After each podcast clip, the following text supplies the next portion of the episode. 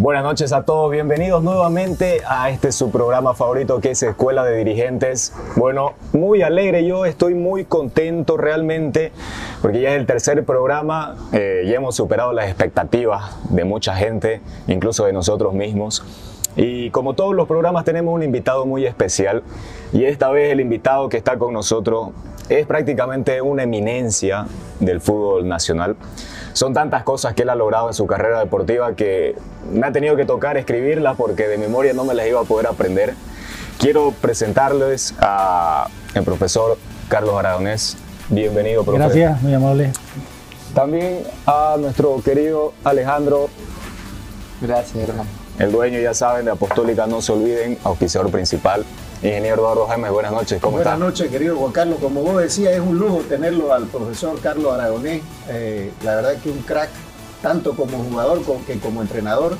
Y la verdad que contento, ¿no? Es un lujo compartir con Carlos una persona de la calidad profesional y humana de él, ¿no? La verdad que gente como él son las que nos hacen falta al fútbol boliviano, como el doctor Marco Peredo, que con el cual abrimos el programa la, los primeros capítulos, ¿no? Claro que sí. Para dar inicio a este programa quiero presentar un poquito y que nos vaya comentando también un poco de su carrera. Voy a hacer un pequeño resumen, usted me va a ir ayudando para poder que nuestra audiencia conozca a quién tenemos aquí al lado porque es uno de los, una de las principales eh, personalidades que existe en nuestro fútbol. Así en nuestro es. fútbol que eh, en nuestro fútbol actual y de toda la historia básicamente. Jugador profesional, corríjame acá si estoy mal, en Independiente Yacuiba ya fue profesional? No, no. Yacuiba este, fútbol amateur, ¿no? Amateur.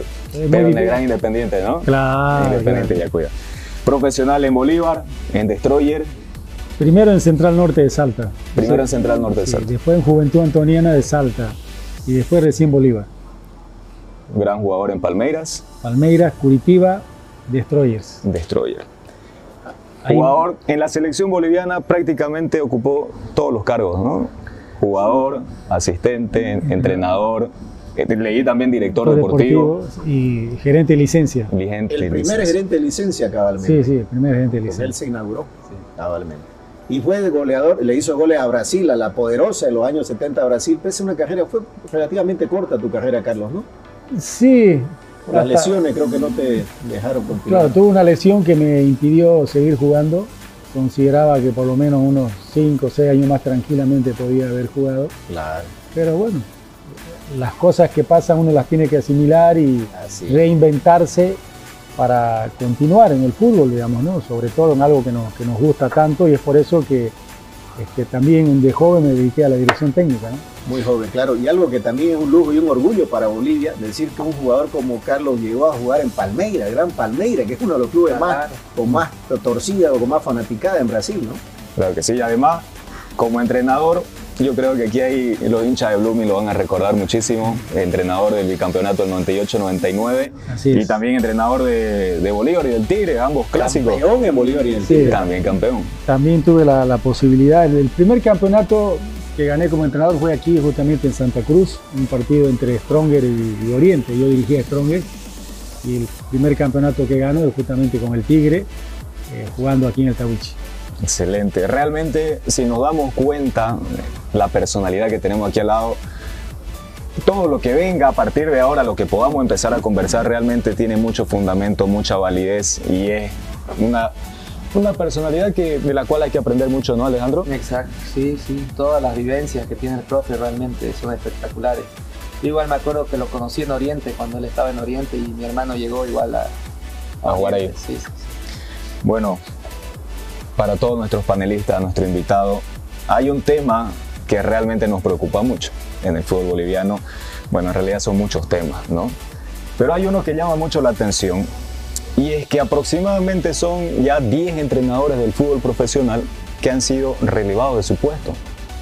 Ah, que aún no acabó la primera ronda y ya tenemos sí. cambios tras cambios tras cambios. Eso da inicio a nuestra primera pregunta, bueno, a nuestra pregunta principal que es de este programa, que viene a ser, ¿por qué no se respetan los procesos deportivos en el fútbol boliviano?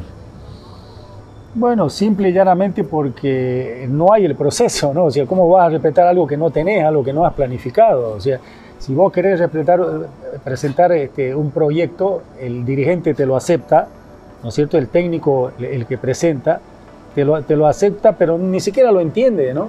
Ni siquiera lo entiende. Entonces, lo, lo fundamental es vos proyectarte hacia, hacia el futuro y transmitirle al club cuáles son sus, sus posibilidades, sus necesidades, este, cómo puede cumplirse esa etapa tan importante. Pero lastimosamente este, el, técnico eh, presenta ese proyecto pero no es respaldado por la dirigencia, porque la dirigencia no entiende de qué, de qué se está hablando. ¿no? Hay dirigentes que están en la dirigencia del fútbol, pero no saben lo que significa un proceso, no, no saben lo que significa este, planear hacia el futuro, proyectarse hacia, hacia, hacia el futuro. Entonces, ante cualquier tropiezo, lo primero que hacen es, ¿no? el entrenador no sirve que se vaya, digamos, ¿no? Entonces, este, por eso es que no, no, se, no se respetan, porque no se le da tiempo a los entrenadores, ¿no? se le da tiempo. En realidad el proceso tiene que ser conjunto entre el club y el entrenador, ¿no es cierto? Es decir, lo primero que hace el, club es traer un entrenador que no se identifica Con, con la historia del club. Entonces ahí ya el proceso está truncado desde el inicio, ¿no? Porque... Le hago una pregunta. Acaba de mencionar algo muy importante no conoce la historia. Le hago una pregunta y le respondo a esa. ¿El dirigente será que sabe la historia? ¿Será que sabe la identidad de su propio club? ¿O sabrá lo que es la identidad de un club? Alguno te puedo asegurar 100% que no la sabe. Algunos no la saben. ahí nace el problema, digamos. Ahí nace el problema, lo que yo te decía, porque primero, vos tenés, tenés una identidad futbolística. Para que ese proceso sea respetado, vos tenés que traer un entrenador que reúna las, las cualidades para respetar la identidad de ese club. Claro. ¿No es cierto? Ese es lo básico y, el principio fundamental. Primero que no lo hacen, ¿no? Y, si por ahí aciertan con ese entrenador que, que, conoce la historia y que se va a identificar con el club y va a comenzar el proceso, al primer tropiezo lo sacan y traen otro entrenador que tiene un pensamiento absolutamente diferente al que ya estaba, al que más o menos entendía cuál era la historia del club y por dónde eh, era el camino que tenía que seguir. Entonces traen otro entrenador que no tiene nada que ver que, por ahí es la antítesis. Exacto, por ahí es la antítesis del técnico que estaba anteriormente. Entonces, de esa forma y por ese camino, es pues muy difícil, ¿no? O sea, respetar un proceso es muy difícil en nuestro fútbol, ¿no? Y, eso es lo que en definitiva no, no, no, nos hace falta, ¿no? Porque el proceso no nace pues en el equipo principal, en el equipo profesional. El proceso nace allá con los chicos, donde vos ahí tenés que inculcarle un sentido de pertenencia, donde ahí vos tenés que inculcarle valores, principios, no solo de fútbol, sino de vida, ¿no? Para que ese chico sea encaminado y que si por X motivo no llega a ser un futbolista profesional, ¿no es cierto? Este, pero va a ser un hombre de bien, un hombre formado, ¿no es cierto? Con, con, valores y, y, principios.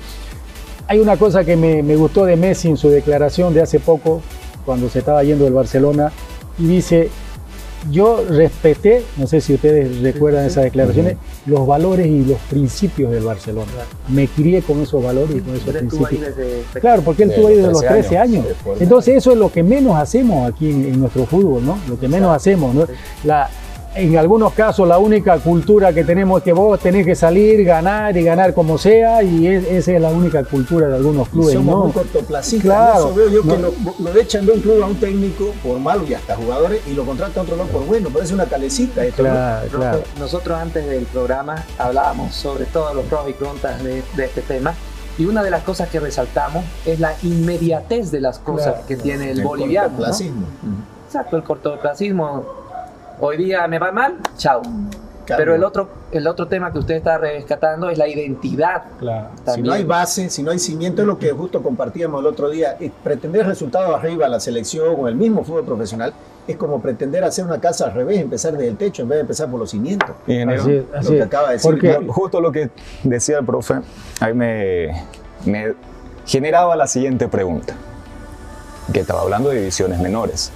Usted, como el semillero, ¿cómo nos puede...?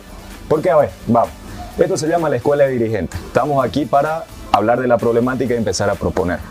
Como el semillero, ¿Cuál es la línea y la dirección que se le puede dar a aquellos que tienen sus iniciativas propias, que tienen sus propias escuelas, que nos están viendo en todo el país? ¿Cómo se respetan los procesos en divisiones menores y cómo se va haciendo el seguimiento para que esos chicos que de miles que pueden haber, uno sea profesional, pero 999, ¿qué pasa con él? Buena pregunta. Nosotros en el semillero cumplimos 19 años ahora en octubre, ¿no? Y en estos 19 años han pasado entrenadores como Oscar Ramírez, eh, mismo Pastor Mariscal, eh, César Soto, entrenadores con trayectoria, con experiencia, de la escuela de directores técnicos que fue Carlos, creo, de los primeros, con el propio Freddy Balda, que en paz descanse. Nosotros tuvimos la oportunidad de, contratar de ahí los mejores entrenadores que estaban a disposición. Oscar Ramírez tuvo siete años con nosotros y fue el que nos ascendió de la B a la A y con esa camada él tuvo un proceso, tuvo siete torneos internacionales donde los que saben de fútbol saben la competencia, el nivel competitivo acá no es el que necesitan los, jugadores. Cuando vas afuera, un partido internacional equivale a 30 partidos locales. Entonces el semillero respetó ese proceso. Y por eso es que tenemos 26 jugadores en la liga, 7 en la selección absoluta y muchos jugadores en selecciones menores, porque nosotros esa es la filosofía y hay que respetar los procesos, porque no vas a poder exigir resultados si vos no estás dando continuidad a un trabajo. ¿no? Después ha habido también el tiempo y hay que hacer una culpa y eh, un poquito ahí Alejandro como papá nos puede decir qué pasa con los padres que se, un poco se, marean, salen otros proyectos. Hay un dicho hasta campesino, dice, vaca que cambia querencia retrasa la aparición. Hay gente que se está cambiando de un lado al otro y el chico hasta que eh, hace amigos, hasta que genera identidad, hasta que adquiere los valores. Entonces eso es lo que pasa. Hoy día hablábamos con Eduardo. Bueno, en la sub de mi hijo, mi hijo tiene 10 años, está en la sub 10 en semillero. Y me acuerdo yo algunas circunstancias, ¿no? Que por ejemplo, una mamá decía, vámonos todos. Si, si todos nos vamos, nos vamos, o sea, nadie se quede, todos nos vamos, o quieren quedarse todos. Nos quedamos todos. Y ella se terminó yendo. Es la única que se fue. La única que se fue. Pero siempre va a haber una madre, un padre que va a incitar a que su hijo se vaya y no cumpla un proceso. Que al final yo creo que, por ejemplo, a mi hijo le gusta el semillero. Podría haberle gustado la tawichi, podría pero a él le gusta el semillero. Entonces nosotros como padres decimos, bueno, si le gusta se queda ahí. A mí me toca llevarlo los lunes, miércoles y viernes al otro lado de la ciudad porque yo vivo acá dos cuadras por la zona oeste, pero tengo que ir a la zona norte. Pero a él le gusta eso. Entonces, ¿qué puedo hacer? Respetar lo que le gusta a mi hijo y llevarlo al semillero a que entre. Claro, pero por eso para respetar los procesos hay un aspecto que es fundamental, el crear sentido de, pertenencia, ¿no? el sentido de pertenencia no solo en el niño, sino también en el dirigente y en, el entrenador. Porque el, dirigente y el entrenador tiene que transmitir, ¿no es cierto?, esos valores para que el niño se identifique, ¿no? Se identifique con los valores de su escuela, con los valores de su club. Entonces, eso, esa identificación, ese sentido de pertenencia, te permite proyectarte a largo plazo. Entonces, eso es fundamental para el inicio de un proceso y para que ese proceso siga caminando. Si vos no tenés sentido de pertenencia y si no tenés identidad, es difícil, muy difícil. Y a veces los padres son los que generan eso que no es el hijo, porque el hijo le gusta estar con sus amigos ahí en ese miedo, pero el padre no, tal vez voy a tal otra escuela que tiene más proyección, o tal vez a tal otra escuela que tiene mejor proyección. Entonces al final su hijo está en un club un año, en otro club el otro año, y al final no está en ningún club. Así es. Pero también hay que, tiene que ver a mí, Carlos me comentaba algo muy importante, en los años que él jugó, los años que años jugaste en Brasil, Carlos, de 70, 80, ¿no? 80. 80. Ya había la Casa del Verdad, tenía la Casa Verde. Tenían los inferiores ya, tenían albergue, tenían donde se concentraban, donde ahora acaba de ir Juan Carlos Albahía y quedó impresionado, eso es fantástico. Pero ya en esos años había donde le daban, el jugador vivía ahí, comía ahí, que es lo que vos intentaste hacer, me comentabas, ¿no es cierto? Acá. En Oriente. Al retorno de la pausa, porque ya es momento que vayamos un momento eh, a, la primera pausa, eh, voy a comentarles un poco de ese tema que es muy importante, el sentido de pertenencia, que es algo que nosotros habíamos conversado a mi retorno y que prácticamente es el puntapié inicial a un, iniciar un proceso y posteriormente a futuro exigir resultados, porque creemos y estamos de acuerdo que ese es el, el camino. Exactamente, ese es el camino. Antes que nos vayamos, quiero agradecer realmente a Apostólica, Alejandro, que todo lo, a ustedes por la compañía. gracias. Todas las noches del programa realmente Muy buena, está excelente. Bienvenido nuevamente a este segundo bloque y para no seguir perdiendo el tiempo, quiero pasarle la voz a Alejandro, que tiene una pregunta muy importante, ¿no? Para hacernos. Sí, sí, a Carlos. Bueno, para hacerle. Estábamos hablando sobre todo esto del proceso. ¿Cree usted, Carlos, que se puede cambiar? O sea, que se puede lograr hacer un cambio. Se puede, se puede. Primero, este, hay que tener dirigentes capacitados para eso, preparados, que tengan conocimiento del fútbol y que sepan que ese es el único camino. Ese es el único camino.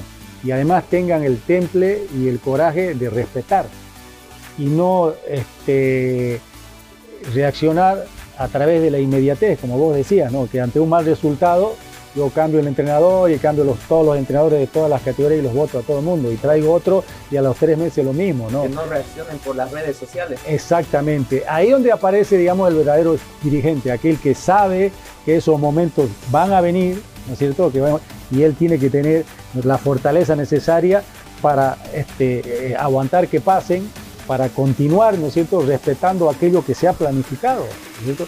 Entonces, me parece que, por ahí pasa, ¿no? De que se pueden, se pueden tener procesos a largo plazo, pero para eso se, necesitan dirigentes capacitados. Pero además de capacitación, porque fundamental, yo lo considero así, está el porqué de las cosas. ¿Por qué alguien se hace dirigente? Para empezar, ¿cuál es el objetivo que persigue? Porque si nos ponemos a pensar y estamos hablando de cortoplacismo, de inmediatez, de que quiero resultados ya, de que quiero recuperar mi inversión automáticamente, ni bien la pongo la plata, ¿qué estoy persiguiendo? O sea, estoy buscando en el fútbol como dirigente algo que me dé rentabilidad de la noche a la mañana. O estatus social. O estatus social. O, o por qué realmente me meto. ¿Quiero mejorar el fútbol? Según su análisis, ¿qué podría ser? Mira, la mayoría este, lastimosamente entra no para mejorar el fútbol, no quieren, no les interesa. Creo que no ni entienden, ¿no? Exacto, no le entienden, por eso te decía del famoso plan proyecto, no le entienden, ¿no? Entonces, este, van porque van a aparecer, porque van a conseguir un estatus social, porque van a ser conocidos ¿no? en, el ambiente deportivo, en el ambiente social, ¿no? Y porque quieren a su club, de verdad que quieren al club. Son hinchas. Son hinchas, pero eso no es suficiente. Vos tenés que, llegar a un club y tenés que tener conocimiento de administración deportiva, tenés que tener conocimiento de fútbol, tenés que tener la capacidad para saber qué entrenador es el que se adapta al plan que vos tenés, con qué dirigentes te vas a rodear. Para empezar a llegar con un plan. Claro, para, para, tener un plan fuerte y que vos lo podás cumplir. Y lastimosamente esos dirigentes son muy escasos, no, no existen casi hoy en día, no existen. Y ese es el gran problema porque vos tenés que, comenzar, ¿no es cierto?, este, este, un, un proceso con la voluntad y el conocimiento dirigencial, porque son ellos los, que te van a llevar a cumplirlo. Ahora, después viene, viene el valor humano, que también no existe lastimosamente en nuestro fútbol, son muy pocas las escuelas que tienen en realidad entrenadores preparados también para formar chicos, son muy pocos. Pero ahí también nosotros fallamos. No, no, hay, no hay calidad este, profesional en las categorías menores, ¿no? No hay recursos. No hay recursos, claro. hay que buscar cómo generar los recursos. Cómo, cómo, cómo generar recursos. No hay infraestructura, que son pilares básicos también para que vos puedas desarrollar un, plan. Primero, eh, el, aspecto humano que es fundamental. Si vos no tenés buenos entrenadores, ¿no es cierto? No vas a tener este, buenos, buenos jugadores de fútbol. Si no tenés un buen maestro, no va a haber nunca un buen alumno. Después, la parte económica, fundamental. Si vos no tenés parte económica, no vas a poder pagarle a esos buenos profesores, no vas a poder tener una buena infraestructura. Y entonces, esas tres cosas para mí, ¿no es cierto? Este, el valor humano, la infraestructura y la parte económica son indisolubles. Sin estas tres cosas no podés llevar adelante un, plan de desarrollo en el fútbol. No podés. No se puede. No, Mira, ponerla cualquiera por delante de la parte económica, no importa en qué número lo pongas, pero para mí, para mí son importantes las tres. Las tres son importantes. Alejandro, como hincha y como padre de familia que tiene un niño en una escuela, que tiene el sueño de ser profesional, ¿cuál cree que debería ser la exigencia para esos clubes y esos dirigentes? ¿Por qué? Porque también vemos las redes sociales y qué es lo que pasa. Pecho frío, botenlo, el dirigente no sabe nada, es un maleante. Muchas presiones. Mucha presión. Pero, ¿qué tipo de presión realmente deberíamos exigir considerando el contexto? Nuestro fútbol boliviano es decadente, lamentablemente. No competimos absolutamente con nadie en nada. Y seguimos exigiendo y diciendo cosas que, no son. No deberíamos exigir. En primer lugar, arriba no deberíamos exigir.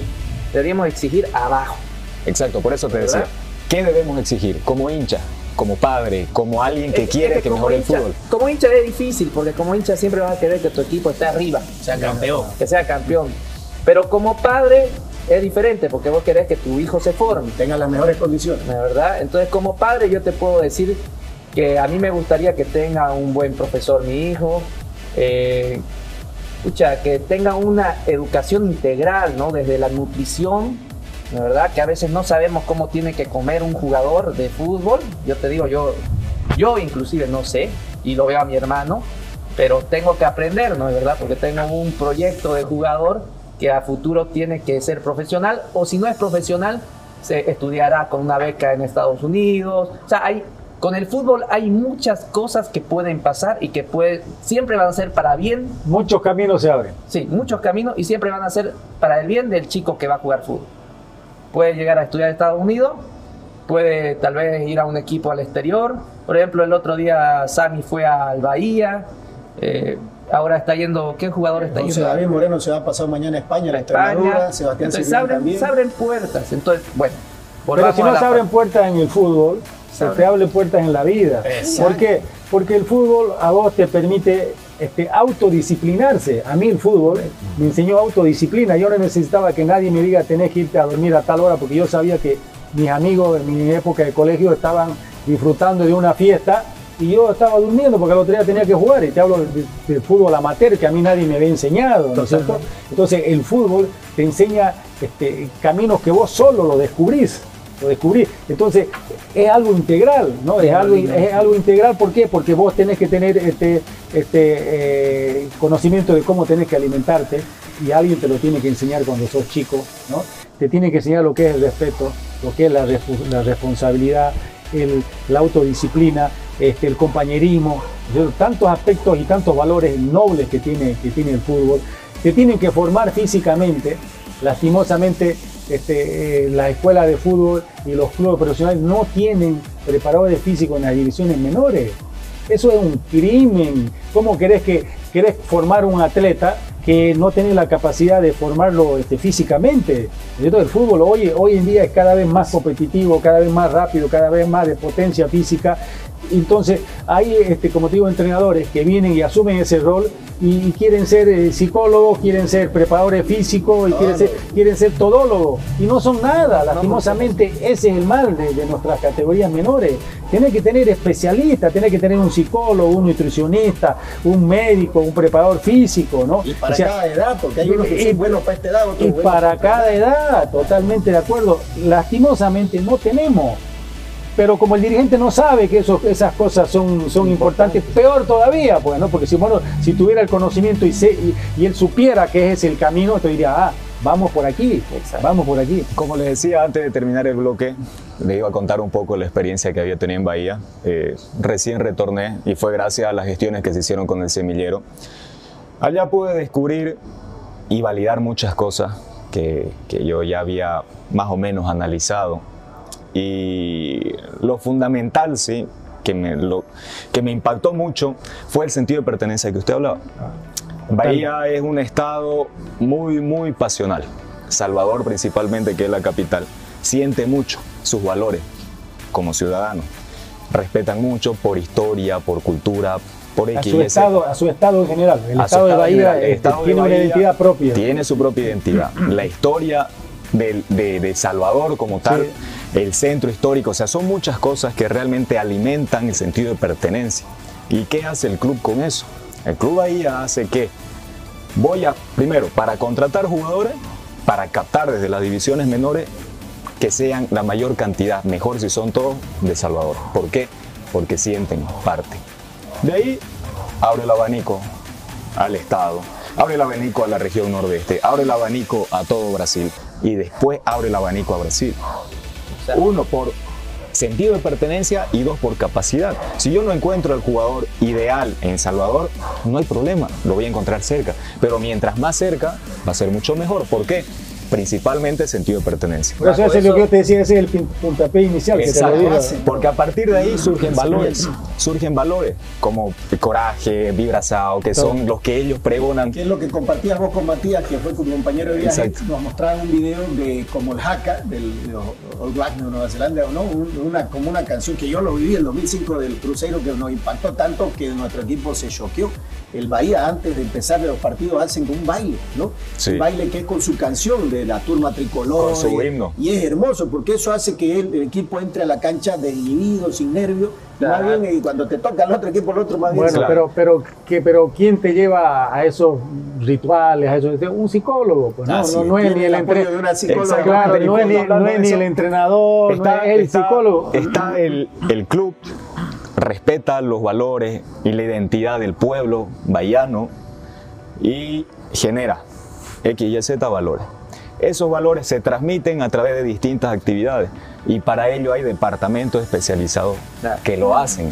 quienes, hablando, exacto, quienes generan esas condiciones es un psicólogo, es una psicóloga en este caso con quien estábamos hablando recién para hacer unas actividades aquí en Bolivia que transmiten, pero es una parte de, o sea, son tantas cosas que se desarrollan y estamos hablando de un club que maneja 30 millones de dólares al año y que aún así ellos consideran que en divisiones menores le falta muchísimo por avanzar. Y tienen 12 T, ¿no? Uno de 30 y otro de 12. Entonces, si ellos están allí en ese ritmo, pero ya han entendido la dinámica, está excelente. Ahora, fundamental, estamos hablando de dirigencia. ¿Qué pensaron ellos? Hace unos cuantos años atrás, ellos estaban mal, muy mal. ¿Y qué dijeron? Tenemos que cambiar. Y la única forma de hacerlo es con voluntad. Con voluntad, como usted anteriormente lo decía. Decidieron ellos más todos los hinchas reestructurar el club y renacer nuevamente. Ahí creo que se llama refundación, que hay una fecha específica donde empezaron un proceso, un proceso de los valores, cómo los podemos transmitir, cómo lo reflejamos en el fútbol, cómo lo vamos a formar, se refleja una metodología de trabajo y empiezan a crecer. Ahora en el Brasileirao no están teniendo una buena ese, etapa. Ese es el camino, por eso ahí va la respuesta que yo te decía, se puede. Claro, se, es, voluntad, es, voluntad. es lógico que se puede, porque nosotros aquí, especialmente aquí este, en la parte oriental, tenemos talento, pero hasta debajo de una piedra. ¿no? Ahí hay mucho talento. Pero ese talento necesita un plan, necesita orientación, necesita una guía. Generar ¿cierto? identidad. Y, y, generar lo que vos, lo que vos decías, por ejemplo, este, el departamento de Santa Cruz puedes crear una identidad con mucha facilidad porque hay aquí una identidad muy arraigada, ¿no es cierto? Eh, eh, aquí en nuestra región. Entonces puedes crear a través de un club, a través de Oriente, de Blooming, de Guaira, el que quieras, puedes crear. Pero el dirigente no sabe por dónde va a comenzar. Pero yo creo que Carlito, vos decías algo muy importante cuando decían los tres pilares, que vos fuiste el primer gerente de licencia que después vamos a pasar ese tema, pero justo yo hacía, eh, conectaba con lo que son los recursos de una organización, humano, materiales, tecnológico y financiero. Si no tenés cubiertas esas cuatro áreas, esas cuatro recursos, es, imposible. Entonces, ¿qué es lo que sucede acá? ¿Cómo andamos en cancha? Mal, porque no hay una política pública de la autoridad de ningún nivel para desarrollar y mejorar los campos deportivos. ¿Cómo andamos de financiero? Peor, porque el gobierno te cobra impuestos, pero no da, pero te exige, ¿no? Entonces es complejo. Y lo que vos dijiste, hay que ser una culpa. No hay entrenadores formados, no lo hay. Yo vengo de la universidad hace tiempo y no podemos hacerlo solo. ¿Por qué Islandia fue al mundial sin una liga profesional? Porque tiene una cantidad importante de entrenadores formadores del mejor nivel de Europa. Entonces, y era un tema que por ahí, y toco el tema colación porque justo hablaba con Alejandro, dice, ¿y estos formadores qué hacen tomando cerveza, por ejemplo? ¿Por qué? Porque es un tema de cultura. Yo estudié en México, en México venden hasta en el estadio, igual que en Alemania, y, los jugadores toman aperita después de un vino, una cerveza, pero saben con medida, con cultura. Por ejemplo, una señora, una vez una madre nos dijo, no, a mí no me gusta el fútbol. ¿Por qué? Porque mi, padre, mi, esposo se va a jugar a la frente con mi hijo, juega, se acalambra el viejo media hora y después se pone a chupar hasta las 10 de la noche. Y yo le digo, tienes razón, tema cultural, donde pensás seis meses en carnaval y pensás más en tomar que en otra cosa, ¿no? Sí, no, totalmente. Bueno, antes de irnos a la pausa nuevamente, quiero agradecer a Apostólica, hacer un brindis, porque ya estamos de tanto hablar con la garganta seca, ¿no? De, tanto, de tanto quejarnos, creo que es eso, el tema. Pero más o menos ya estamos encontrando ciertas soluciones. ¿Sí? Quiero eh, agradecer también a 1120 de nuestro amigo David Hernández, que eh, dirigente también del Semillero de Bancruz, y a nuestro gran amigo que ahora nos va a acompañar, que es Peco Saucedo, con algunas cancioncitas ahí para que nos pongan en ambiente, ¿no? Así es. Enseguida volvemos, amigos, en un momento.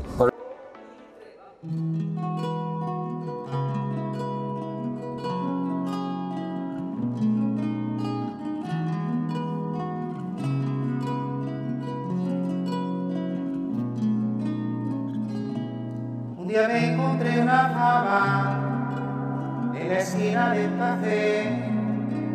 La vi sola y recaída, por eso la levanté y seguí por mi camino con la fama que encontré, sin saber lo que podía suceder.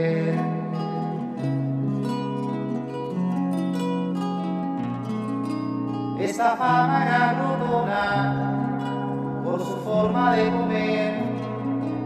No había sándwiches ni tortas que calmaran su avidez. Y se fue poniendo gorda de tanta necesidad. Esta fama me empezaba a molestar.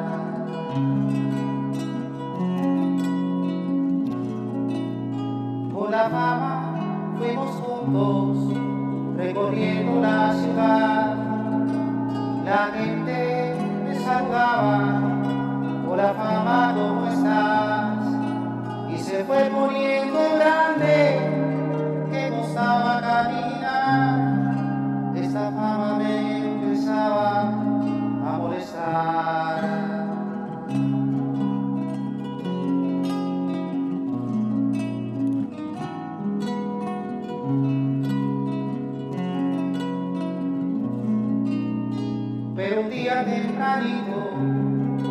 Me fui solo a caminar, la gente me saludaba, solo era cuestión de amar, y agarré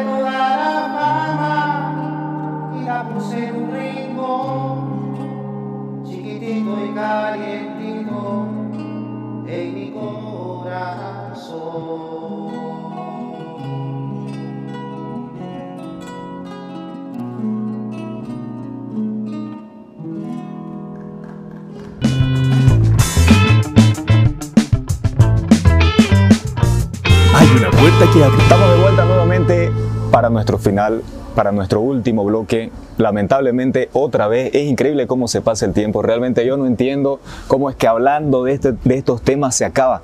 Creo que deberíamos hacer una película o una serie, ¿no? De esas que duran 10, 20 años.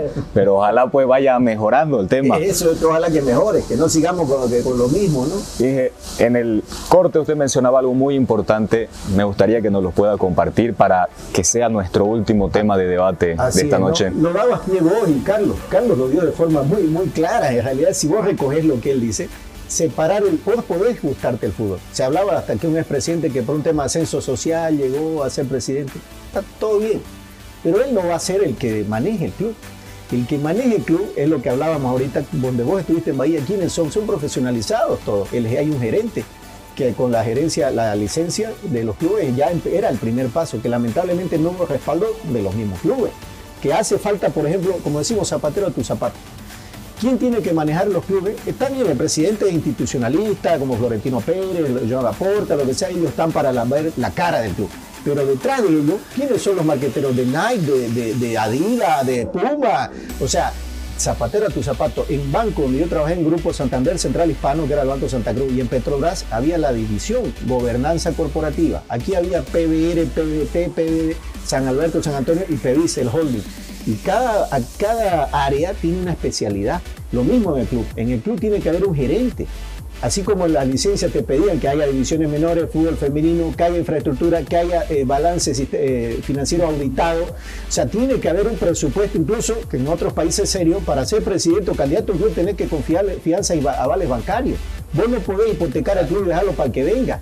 Pero si vos vas a hacer un presupuesto, ¿por qué Messi no fue contratado? ¿Se ¿Leyeron al final por qué? Porque no podía, no tenía respaldo, debe más de 1.300 millones de euros y no le daban los números. Tenían que bajar a la mitad de la plantilla y bajarse todo más de la mitad del sueldo. Entonces lo que estamos hablando es más simple de lo que creemos. pero solo que acá todos los clubes son sin fines de lucro, por eso yo digo, yo propondría cambiar un solo artículo de, la- de los estatutos de la federación y de las asociaciones, que puedan afiliarse, hasta ahora solo pueden sin fines de lucro, no pueden con SA, Sociedad Anónima Deportiva, no pueden. El rato que puedan, entran los inversionistas, los empresarios y sacan a toda la manga de maleantes que hay ahí y contratan a profesionales capacitados y yo le garantizo que el fútbol va a mejorar, pero que con seguridad. Profe, y con respecto a esa dinámica de gestión, porque es una forma de gestionar clubes deportivos, no solamente en el fútbol, ¿cómo podemos hacer con los clubes más pequeños que no se puede dar el lujo de departamentalizar tanto? Se puede. Cada, cada club con la, dimensión pues que, le corresponde y que tiene, ¿no? Pero primero tiene que haber la, voluntad, porque nosotros dijimos al inicio, ¿no? Este, ¿A qué llega el dirigente? ¿Llega a cambiar el fútbol? No llega, pues, ¿no? Entonces ya de entrada no hay voluntad. Ya no pues, hay ¿no? voluntad. Ya decía al principio, no hay, no hay voluntad, quiere aparecer en la tele, quiere tener un estatus social, no hay. Porque si vos tenés y entras a un club con la voluntad de, de cambiar, por ahí no tenés conocimiento del fútbol, porque tenés conocimiento de la administración, tenés liderazgo. Claro. Entonces, ¿qué haces? Empezar a contratar, ¿no es cierto?, a las Gente personas idóneas, a gente Exacto. capacitada, lo que vos decías de, de- de la gobernanza coopera- co- co- corporativa. Corporativa. Entonces, armar una estru- estructura para llevar adelante un proyecto. Pero primero y fundamental tenés que querer. tenés que- Voluntad. que- ten- claro, tenés que querer y tenés que tener la voluntad para hacerlo. Ah, ah, Ahí, ahí, ahí está el, ¿no? el, el kit de la cuestión. Alejandro, para usted, ¿cuál podría ser una alternativa? Pongamos en contexto nuevamente, porque me gusta hacer eso. Porque eh, yo- vamos con tu- el final de tu pregunta. El club grande lo puede hacer y el club chico también lo puede Claro, A su exactamente. Ahora. Claro, de acuerdo a cada uno a su capacidad. Exacto, de acuerdo a su capacidad. Ahora bien, lamentablemente nuestros clubes bolivianos están en números rojos, están a punto de desaparecer. Algunos de ellos, uno de ellos que es San José, estuvo a punto. Ya está fuera ya. Está descendido y está a punto de no existir más.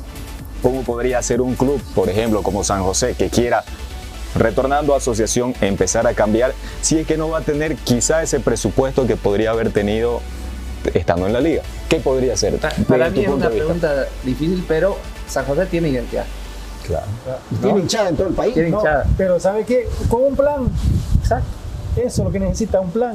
¿Por qué? Porque buscarle la identidad a San José es muy fácil, porque Oruro está identificado. Claro. por Arraigado por todo el país, por el eso. del No por nada ¿qué- llevan ¿Qué gente tenés- a todos lados. Claro, ¿qué tenés que hacer y, y presentarle, como vos decías, este, cómo, cómo este, se impartieron los, los valores en, en- en- en el Bahía? Como se refundó. Primero, primero, identificarte con tu departamento. Es fácil identificarse con Oruro o con Claro. cualquier El carnaval, ¿no con cualquier, con cualquier departamento de, de- de- de- de Bolivia, pero fundamentalmente Oruro, por lo que significa Oruro. Entonces, buscar a través de esa identidad, ¿no es cierto?, este, una solvencia este, económica. ¿Con qué? Con patrocinadores, ¿no es cierto? ¿Quién más te, te va a solventar el juego? Con patrocinadores. Y después viene, vienen tus derechos de, de televisión, tus derechos de imagen. Entonces, si vos vas a determinada empresa que está muy arraigada y identificada con Oruro, con seguridad que podés presentarle un plan.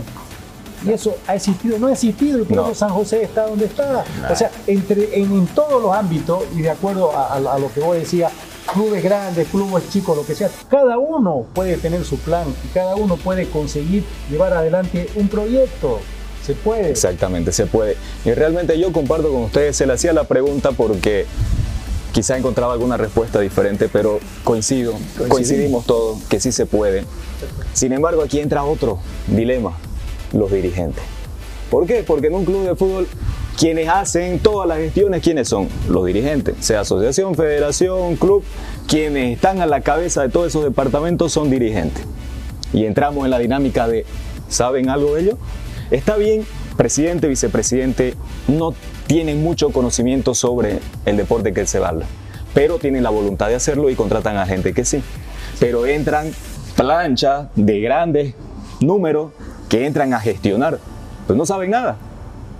No saben ni de gestión deportiva, no saben de finanzas, no saben ni siquiera cómo se juega el fútbol, no saben qué van a evaluar en un partido. No saben de proceso.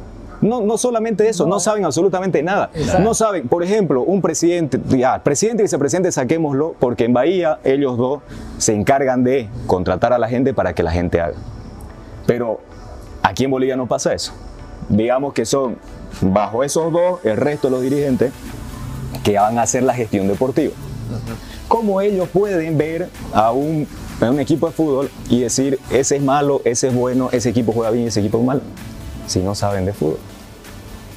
Principio uno. Bueno, te contrataba un buen director deportivo. Exactamente. Debería, ¿verdad? Te contrataba un buen Debería. director deportivo que es el que te va, te va a ir este, orientando para que Exacto. contrates, perdón, para que contrates jugadores, para que contrates entrenadores, para que el plan que hay se lo cumpla, ¿no es cierto? Y- Exacto. Entonces, después, este, eh, ¿cómo va a controlar lo que es las divisiones menores?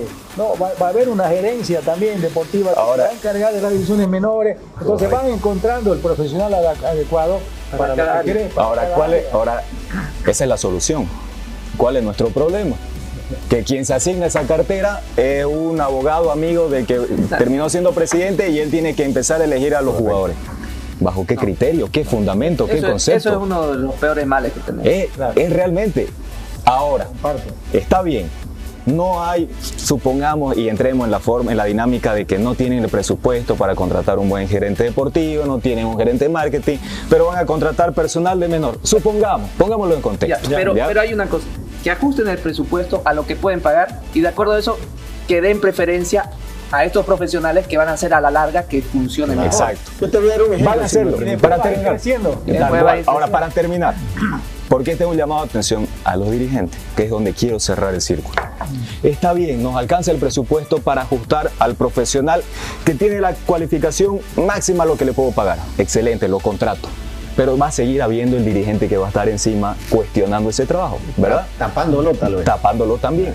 Entonces, ¿por qué yo veo, lamentablemente, dirigentes de fútbol profesional que no tienen la capacidad ni el conocimiento y son totalmente inoperantes en lo que tienen que hacer? No se dejan ayudar. no se dejan ayudar, no buscan capacitarse, no buscan saber más de las distintas áreas, por último, del área donde se le ha asignado. Yo, como anécdota, para terminar eh, participación acá, eh, yo en su momento tuve un proyecto deportivo, pero ¿cómo inicié? Porque no sabía nada, porque me gustaba. ¿Y qué fue lo que pasó? Empecé a cometer muchos errores. ¿Por qué? Por falta de conocimiento. Pero mi objetivo, ¿cuál era al final? Aprendizaje. Mejorar el fútbol boliviano. Mi objetivo siempre fue eso. Y sigue, sigue Y estando sigue eso. siendo eso. Eso no cambió. Pero ¿qué fue lo que cambió? La forma de cómo hacerlo. En ese momento yo dije, si quiero realmente mejorar esto, yo tengo que mejorar primero. Cambió tu conocimiento y eso es básico, pues, ¿no? Exactamente. La voluntad estaba, el conocimiento lo metí. ¿Por qué? Me metí a hacer una, una- un- hice la carrera, administración de empresa, una maestría en gestión deportiva, dirección técnica de fútbol, maestría en innovación y educación superior. Y todo lo que vaya a hacer, más cursos de, marketing, finanzas deportivas, etcétera, etcétera, todo lo que vaya a hacer está destinado a mejorar. ¿Por qué? Porque lo que menos quiero es cometer errores. Pero yo no veo eso en la dirigencia del fútbol nacional. No existe. No, existe. porque no quieren. Principal eso, valores. Es lo que dijo Carlos hace rato. Voluntad. Y lo mismo que vas abajo ahí, los entrenadores todólogos, que quieren decir psicólogos, nutricionistas, todo lo mismo. Si no hubiera Joel, Joanet, Patricia, Fabio, Tony aquí que hacen el No programa, podríamos hacerlo. No podríamos hacer nada. Yo lo que acaba de decir Carlos mientras hablaba me daba la idea que decía, ¿cómo hacemos nosotros sin plata? Buscando amigos que ponen el lugar, el lugar aquí apostólica, David pone la comida, gestión. ¿Cómo hacemos? Santa Cruz es la ciudad del conocimiento, hay 17 universidades. Ahora los estudiantes necesitan hacer práctica profesional. Además, tu hermano va a empezar con nosotros, Francisco Rodríguez, que es psicólogo. Buscar la manera. ¿Cómo hicimos para ir traer esa copa de la rifa de auto cero kilómetros? ¿Cómo hicimos para ir a la Serena, Chile? Lo mismo. Entonces, es gestión. Y tenés que tener, y no vas a patear el córner, meter el gol y hacer todo. Buscar gente cual. buena en cada área. Hay gente que es buena para hacer este programa. Nosotros no sabemos, yo no sé. Llegó la consola no sabes ni cómo prenderla. Yo te cuento algo rápido. En- cuando yo estuve director deportivo de Oriente, necesitábamos tener eh, kinesiólogos formados, los que tengan este, eh, conocimiento y capacidad. Pero tú no tenías la condición de, de pagar. Hicimos un convenio con Un centro, Claro, un centro de, de kinesiología. Pero Ahí está. principal, la voluntad de hacerlo. Claro, entonces, ¿qué fue? Esos kinesiólogos venían, eran tres. Primera vez en el club que había tres kinesiólogos, ¿no es cierto? Claro. Que estaban en su último año, totalmente formados, ¿no es cierto? Y- Y, y- que estaban haciendo ya prácticas en el hospital. Claro, y a nosotros residencia, de- de la claro. residencia, lo sacábamos de ahí, o sea, todo. Creatividad. Es unir la comida con el hambre, Entonces, imagínate traerlo a ese kinesiólogo que ama el fútbol, que le gusta el fútbol. Feliz de estar ahí profesional. Claro, claro. Después daban todo y con conocimiento. Entonces es cuestión de buscar camino y, y Es alternativas. creatividad. Mira lo que vos decías, ¿qué pasa con San José? ¿Qué pasaba con Godoy Cruz? Alfredo Dantiel me lo contó, estaban hipotecados, embargados, toda la taquilla, no tenían nada, ni agua caliente para bañarse. En Mendoza, una ciudad como Tarija de frío. ¿Qué hicieron? Unos cuatro locos jóvenes ahí se juntaron, Segura, Dantiagui, empezaron a manejarlo con una administración. Y como hicieron tan bien la cosa, al final ganaron las elecciones y ahora ¿qué es Godoy Cruz? Traen los clubes ahí. Potencia. Potencia, ¿no? Y al final, con- resumiendo, creo es partir de la identidad, la voluntad principal Voluntad. y poner a la gente que realmente puede hacerlo. Así es. Y bueno, es el resumen. de- Exacto, creo que, creo que de ahí nos podemos resumir y, y nunca perder el hambre de quiero más, porque realmente el fútbol boliviano está muy atrás. Haciendo comparativas con lo que pasa en otros lados, es, es triste. Yo cuando regresé, Pero no hemos empezado por un hemos proceso. empezado, Juan Carlos. yo, yo llegué y estaba así de... ¿Qué identidad depresión, tiene el jugador boliviano? qué En la época de Carlos se jugaba un fútbol hermoso. Cuando, ojo, que Brasil, Perú habían varias potencias. Claro. Y la nuestra selección hizo un papel espectacular. Estuvo luego de jugar con Budapest, el triangular ese de no, después de haber ganado primero con Brasil, con Perú y después el repechaje. Pero aquí voy, la gente por ahí, aterricémoslo, quiere- hablamos de proceso. ¿Qué es proceso? Es simple, pongámoslo en palabras sencillas, que es el, el doctor Edward Deming, el gurú del de la mejora continua, dice, planee, haga, verifique, retroalimente, corrija y actúe. Básicamente un proceso de planificar, actuar, retroalimentar y ejecutar y actuar. Lo que cualquier ingeniero, industrial, Exacto. administrador de empresas sabe hacer. Y yo estoy seguro que de esos profesionales hay en el fútbol, pero no sé por qué no lo llevan. Son pocos, uno que conozco. Hay gente Después- que está, ahora hay un chico como Diego Rueda que está con eh, el sobrino de Keiko Álvarez Cariño, está en Alemania estudiando, hay gente que está capacitándose, pero lo que falta, que vos decías, que a veces por ahí llega y alguien lo tapa. Entonces lo que tiene que hacer es cada uno zapatero a tu zapato. Vos sos bueno para ir, para, yo soy bueno para, para negociar, yo soy vendedor.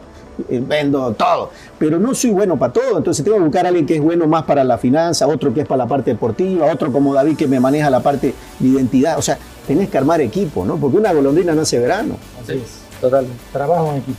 Claro. Así es. Bueno, creo que es la primera vez que llegamos a una conclusión clara y, Sí. y nos da lugar a, a seguir indagando más en un siguiente programa. Quiero agradecerte, Alejandro. Gracias. Muchísimas gracias realmente por, primero, por ser el, el quien nos hospeda acá y nos brinda pues de esta, Buenísima la de esta espirituosa bebida. Muchísimas gracias, profesor. Y gracias a Peco. Saucedo, también el músico, hay que agradecerle. no, ahora le agradecemos y lo invitamos porque que entra en acción nuevamente, así que para despedirnos. Muchísimas gracias, ingeniero. No, Muy gracias a amable. vos, Juan Carlos, siempre a la orden y la verdad que da gusto, se pasa el tiempo muy rápido con Carlos, es un lujo tenerlo Claro acá. Yo siempre sí. digo, yo creo que gente como Carlos tenemos que tenerla más vigente, más, yo sé que es un empresario exitoso, viene raíces, él un poquito acobardado, se aleja un poco fútbol, pero tenemos que traerlo de nuevo. Yo creo que Se todo puede lo- cambiar. el fútbol tenemos que tener gente de la calidad humana y profesional de Carlos. Yo creo que él ha sido, es un crack, es un ídolo. Para nosotros lo que vimos el fútbol en esa época empezamos a ver un crack, o sea, un jugador talentosísimo. Y la verdad que da gusto, Charlo, con Carlos, Además, conversar con vos. Eduardo, el aprendizaje de hoy día se nos queda. Sí, Y- sí, y sí. vamos a tratar de transmitirlo. Así y como es, te así digo, es. profe, se puede. Se puede. ¿Por qué no? Hay que Con meterle. voluntad, ¿no? Sí, Muchísimas gracias Un saludo, a un saludo Apostólica, al equipo. a 1120, Gran al trabajo. Semillero, a Bancruz Joel, y nos vamos Daniel, con esta última Fabio, canción con Peco equipo. Nos vemos en la próxima. Hasta luego. Agradecerle a la Escuela de Dirigentes, a Eduardo y a todo su equipo por la invitación y muy contento de estar acá.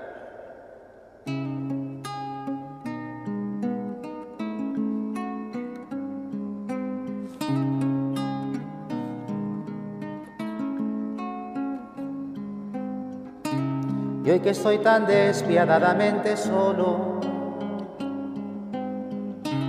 porque juegas juegos para ver si me amas. Hoy que tus proyectos ya no van conmigo y te sientes tan segura de mi amor, linda, hoy te pido que me des respiro. Voy a detener esta carrera absurda. El amor no es algo que se busca en otro. Déjame soñarte entre tus delfines, déjame sentir que todavía estás. No te me aparezcas para ver que no eres la mujer que tanto y tanto yo amé. ni siquiera llames, no digas mi nombre. Quiero recordarte estando junto a ti. Quiero despertar pensando que estás cerca. Quiero despertar sin despertar.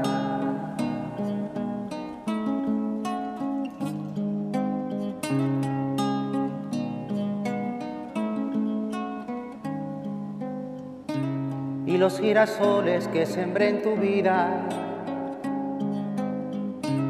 te parecen hoy que no eran tan bonitos.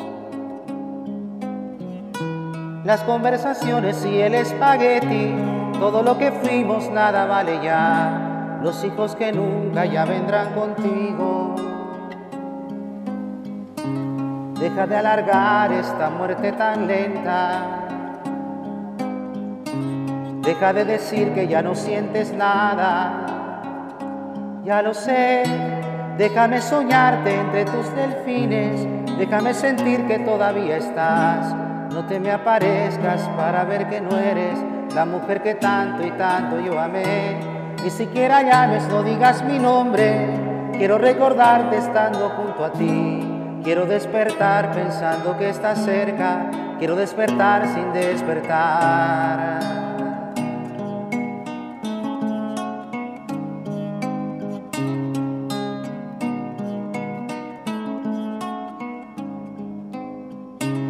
Voy a detener esta carrera absurda. El amor no es algo que se busca en otro.